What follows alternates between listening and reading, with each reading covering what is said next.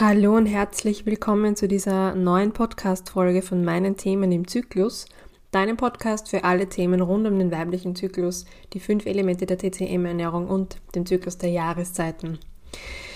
Heute gibt es eine sehr persönliche ähm, Podcast-Folge, ein bisschen aus dem Nähkästchen geplaudert und auch nicht aufgenommen unter optimalen Bedingungen, weil ich sitze hier an Tag 0,5 meines Zyklus. Also ich hatte schon einen Temperaturabfall und weiß, dass ich heute oder morgen meine Periode kommen, bekommen werde. An solchen Tagen ist meine Konzentration nicht sonderlich gut und ich habe ein paar Wortfindungsstörungen. Deswegen bin ich schon gespannt, wie das jetzt hier laufen wird. Und neben mir liegt ein Stück angebissene Zimtschnecke inklusive Kaffee und daneben eigentlich der Menstruationstee, den ich trinken wollte, nur der ist kalt worden und ja, deswegen haben wir einen kleinen Kaffee gemacht. Außerdem haben wir Baustelle zu Hause, das heißt Handwerker im Keller. Ähm, keine Ahnung, ob die jetzt zum Stemmen nochmal anfangen oder nicht. Also du wirst merken, ob es dann irgendwelche Zwischengeräusche Geräusche gibt. Und dann auch noch einen Partner, der krankheitsbedingt zu Hause ist und dann auch ähm, ja, manchmal ein bisschen Lärm macht, das ich sonst bei Podcast-Aufnahmen nicht so gewohnt bin. Aber warum mache ich das? Hm. Ich habe so das Gefühl, dass wir gerade jetzt im Jänner von einer gewissen Diätindustrie auch dazu getrieben werden, wieder zu diesem Perfekt zurückzukehren. Und perfekt, meine Liebe, gibt es nicht. Perfekt, dieses Wort alleine schon, ähm, ist so absurd eigentlich, weil ähm, das ist, ist mit einer Wertung verbunden und perfekt definiert derjenige, der es ausspricht wenn jetzt vor mir oder wenn ich mir jetzt eine, eine, eine Tulpe anschaue, kann ich sagen, dass diese Tulpenblüte jetzt perfekt ist oder nicht? Woran misst man das und wer darf das entscheiden? Wurscht, das ist jetzt vielleicht eine Diskussion, die noch äh, weiterführt. Aber dieses ganze äh, werde deine Kilos wieder los und mach dich jetzt schon bereit für den Sommer und dein Körper ist grundsätzlich nicht in Ordnung, das triggert mich extrem. Ähm, es wäre gelogen zu sagen, dass es nicht so ist. Und dieses Niemand ist perfekt und es ist gut so, weil es darum geht, echt zu sein und ein erfülltes, zufriedenes und hin und wieder glückliches, weil Glück kann man nicht konservieren, das kommt und geht, äh, Leben zu führen. Und deswegen mag ich heute einfach einmal ehrlich sein zu dir, ähm, von Frau zu Frau und dir erzählen, was so meine persönlichen Schwachstellen sind. Wenn man selbstständig ist und wenn man ja Frauen dazu ermuntern möchte, einladen möchte, sich mit sich selbst zu beschäftigen, finde ich, muss man auch so fair sein und die eigenen Themen auch vielleicht einmal auf den Tisch legen und einfach mal zu sagen, hey, Niemand von uns hat keine Themen und es ist völlig in Ordnung, weil so ist das Leben heute mal. Und deswegen lasse ich dich heute daran teilhaben. Ich habe mir fünf konzentriert, weil wenn man da mal anfängt, ähm, die eigenen Schwachstellen zu suchen oder die Dinge, auf die man sich nicht so, die man nicht so cool findet, dann ja, äh, lande ich zumindest sehr schnell in einem Teufelskreis. Und deswegen sind es mal fünf heute. Und ich würde mal sagen, meine erste Schwachstelle ist Zucker.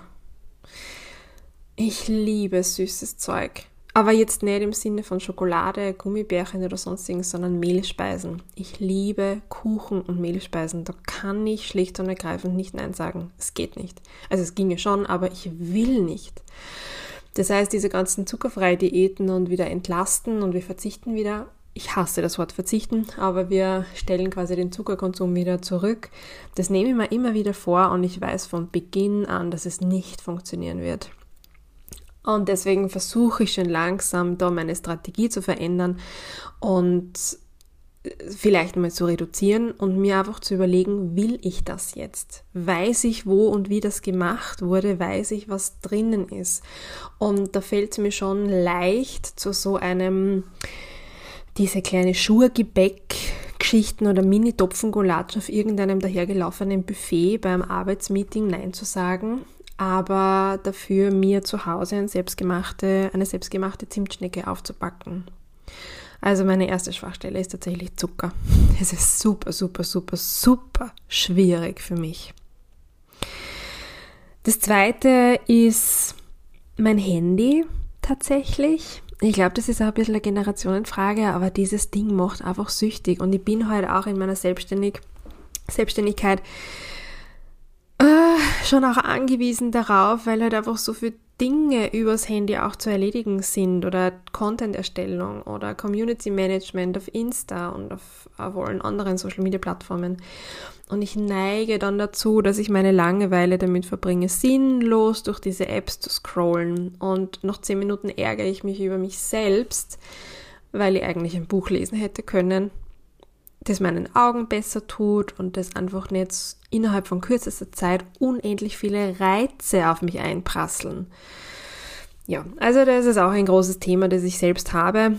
Ähm, ich habe es nur tatsächlich geschafft, das Handy aus dem Schlafzimmer so, zu verbannen. Also es gibt keine Abenden mehr, wo ich ähm, durch quasi durchscroll ähm, durch, durch Insta oder sonst irgendwas, sondern das Handy liegt dann bei mir im Arbeitszimmer und ich gehe ohne ins Bett und habe dafür fünf Bücher neben mir und dann suche ich mir am Abend immer anderes aus, wo ich weiterlese. Es funktioniert ziemlich gut und das habe ich im November 2021 gestartet und bisher durchgezogen, weil damals ging es mir ja nicht gut, diese mentale Ausnahmesituation und da habe ich einfach ein bisschen ja, auf mich schauen müssen, dass auch der Schlaf besser wird und da war das die erste Geschichte, die ich gemacht habe und die kann ich jeden, nur jedem sehr empfehlen, wirklich. Es holt dich einfach runter und es verhindert, dass du nach dem Aufwachen dieses Ding in die Hand nimmst. Das ist ja das Schlimme. Und diese Aufwachphase, dann ein paar Minuten zu liegen und darüber nachzudenken, was gerade so in meinem Kopf abgeht und welche Ideen ich habe und so, das ist eigentlich ziemlich cool. Also ich habe eigentlich Handy gegen Post-it-Block getauscht am Nochkastel. Ja, so jetzt habe ich mir ähm, habe ich zwei Punkte genannt, die man auch gut so sagen kann und man sich keine Gedanken darüber machen muss, weil da geht es, glaube ich, vielen so. Und die nächsten drei sind jetzt echt sehr persönlich. Mm, das dritte Thema ist quasi meine Achillesferse. Und zwar, das ist mein Bauch.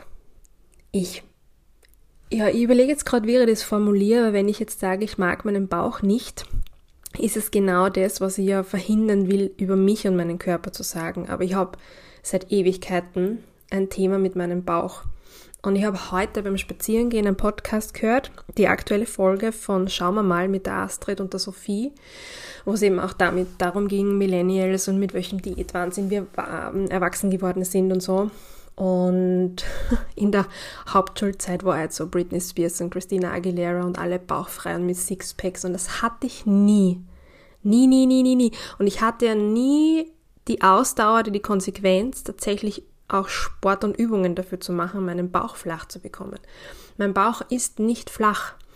Und ich weiß, welche wundervolle Dinge darin stecken und dass da quasi alle Organe Platz drin haben, die mich am Leben halten. Aber ich bin da so geprägt und ich habe noch nicht herausgefunden, warum genau, dass es ein ganz großes Thema für mich ist. Dass wenn ich irgendwo stehe und auch präsentiert angeschaut werde, immer den Bauch einziehe. Immer. Immer, immer, immer. Und auch bei anderen Frauen, das das kennst du vielleicht, ja, wenn du auch ein Thema mit irgendeiner Körperstelle hast, dann schaust du bei anderen Frauen automatisch auf genau diese Körperstelle und bei mir ist es der Bauch. Also für alle Freundinnen, die das jetzt hören, nein, bei euch mache ich das nicht, aber wenn ich so in der U-Bahn sitze und so weiter, dann schaue ich mir tatsächlich einfach Bäuche an und vergleiche die mit meinen. Sind die jetzt flacher oder sind die nicht flach und wie schauen die aus? Aber das ist nicht wertend die anderen gegenüber, weil ich habe, das ist nämlich das super Spannende, dass ich jeden Körper von anderen Frauen schön finde. Es ist mir vollkommen egal, wie die Person ausschaut. Da geht es mir einfach um das Wesen. Nur bei mir ist es mir nicht egal. Und deswegen ist mein Bauch so quasi die Nummer 1 Schwachstelle. Und vielleicht löst es jetzt eine Heilung aus, dass ich da im Podcast drüber spreche. Wir werden sehen. Ich halte euch am Laufenden. Was dann auch noch so ein Thema ist, äh, ein etwas größeres, was mich gerade sehr beschäftigt. Und das werden vielleicht auch einige ähm, von euch kennen, die jetzt so an der 30er-Schwelle sind oder drüber ähm, oder Kinder gekriegt haben und so. Der Körper verändert sich, ob man will oder nicht. es darf auch so sein. Und in meinem Kopf und auch in den Mentorings, die ich mache, ist es so eine wertfreie Zone. Das ist doch völlig normal und in Ordnung, dass sich der Körper mit dem Lauf der Zeit verändert. Ich werde älter. Aber die Tatsache, dass ich keinen BH mit 80b mehr anziehen kann, wie ich es die letzten 15 Jahre getan habe, weil sich der Umfang nicht mehr ausgeht, weil der Busen gewachsen ist, das tut schon was mit mir. Oder dass es jetzt so Doppelkinnansätze manchmal gibt dass die Lieblingsjeans irgendwie nicht mehr passt, dass alles ein bisschen schlaffer wird. I don't know. Und ja, natürlich, ich könnte jetzt jeden Tag laufen gehen. Ich hasse laufen. Oder Krafttraining machen oder sonst irgendwas. Aber ich bleibe bei Yoga, weil das irgendwie für mich ein ganzheitlicherer Ansatz ist und mir es auch um Atem und Wohlbefinden geht. Aber so dieses Thema mit der Körper verändert sich und ich bin halt keine 25 mehr das ist schon, also an dem kiefel ich gerade sehr. Und aber zum Thema keine 25 mehr, das ist ja auch so schräg. Ich habe mir jetzt letztens einmal wieder Fotos angeschaut von vor ein paar Jahren und damals hatte ich das Gefühl, fett zu sein. Also wirklich, da hatte ich ah, Kleidergröße 36, also eh, ja, aber ich hatte ein komplett anderes Bild von mir selbst, wenn ich mich in den Spiegel geschaut habe. Rückblickend betrachtet muss ich mir heute echt auf die Stirn greifen, weil also eigentlich gab es nichts auszusetzen, aber es hat sich ganz, ganz, ganz anders angefühlt. Und ich frage mich, ob das in zehn Jahren genauso ist, wenn ich jetzt auf die 30er zurückblicke. I don't know. Wir werden sehen. Jedenfalls heikles, schwieriges Thema gerade und da muss ich mich auch versuchen, jetzt reinzufinden. Kann aber sagen, dass das ganze Zyklusthema und das Beschäftigen mit der Weiblichkeit da hilft, weil ich Weiblichkeit ja nicht über die Körperform definiere, sondern über ja, Geist und Seele und über die Vorgänge in meinem Körper und den Zugang zur Welt und zu Themen und dem, wie ich auch mich fühle. Und zwar nicht körperlich fühle, sondern wie ich mich als Person spüre und dass ich weiß, wer ich bin. Das ist jedenfalls da. Also jetzt mit 32 kann ich sagen, ich habe ein ganz gutes Gefühl dafür, wer ich bin. Das war vor zehn Jahren noch definitiv nicht der Fall. Da war halt der Körper ein bisschen besser benannt. ich glaube, du weißt, wovon ich spreche. Ja, und der letzte Punkt von meinen Schwachstellen ist tatsächlich, dass ich mich oft unter Wert verkaufe. Und ich glaube, das kennen auch viele Frauen. So dieses, nein, das kann ich noch nicht und da brauche ich noch eine Ausbildung und da bin ich noch nicht bereit dafür und oh, ist da jemals die Zeit und das geht doch gar nicht und puh, und andere können das viel besser. Und boah, schau mal bei der und die ist doch sicher viel erfolgreicher. Und bla bla bla. Ähm, Gedankenkarussell, grüß Gott. Ähm, ja, also da muss ich auch, glaube ich, daran arbeiten, das, was ich den anderen versuche zu vermitteln, dass es der Wert, wobei Wert, wenn man über eine Person spricht, ja eh auch schon furchtbar ist, aber dein, deinen Wert bestimmst du selbst.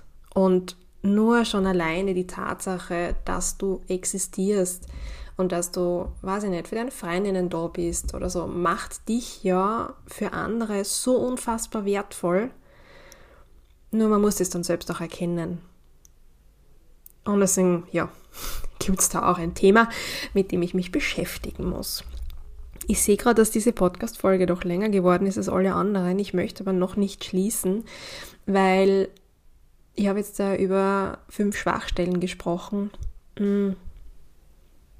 das aber noch vielleicht positiv hm, gedreht werden sollte. Ich bin, ich habe auch Körperstellen, über die ich äh, glücklich bin. Ich mag meine, äh, meine Herzlippe zum Beispiel oder klingt da komisch, aber meine Unterschenkel, also meine Waden, ähm, finde ich in Rücken und Kleidern ganz schön. Meine Augen mag ich auch. Und einfach meinen Mut, Dinge auch anzugehen und jetzt zum Beispiel mein Leben komplett zu verändern.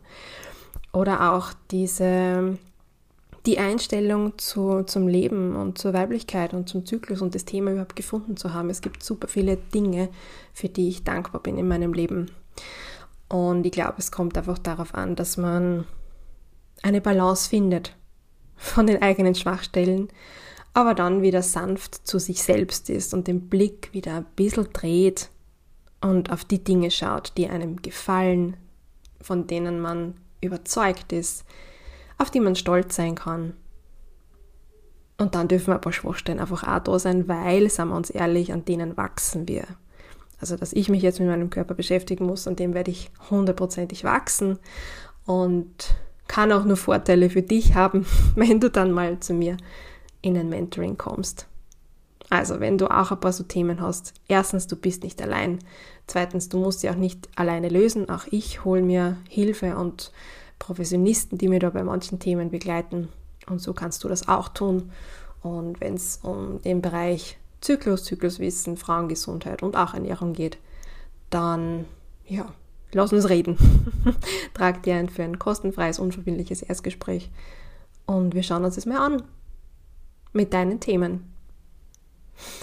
In diesem Sinne, danke fürs Zuhören. Heute war es ein bisschen länger und sei gnädig zu dir, sei liebevoll zu dir und deinem Körper. Und bis zum nächsten Mal. Alles Liebe.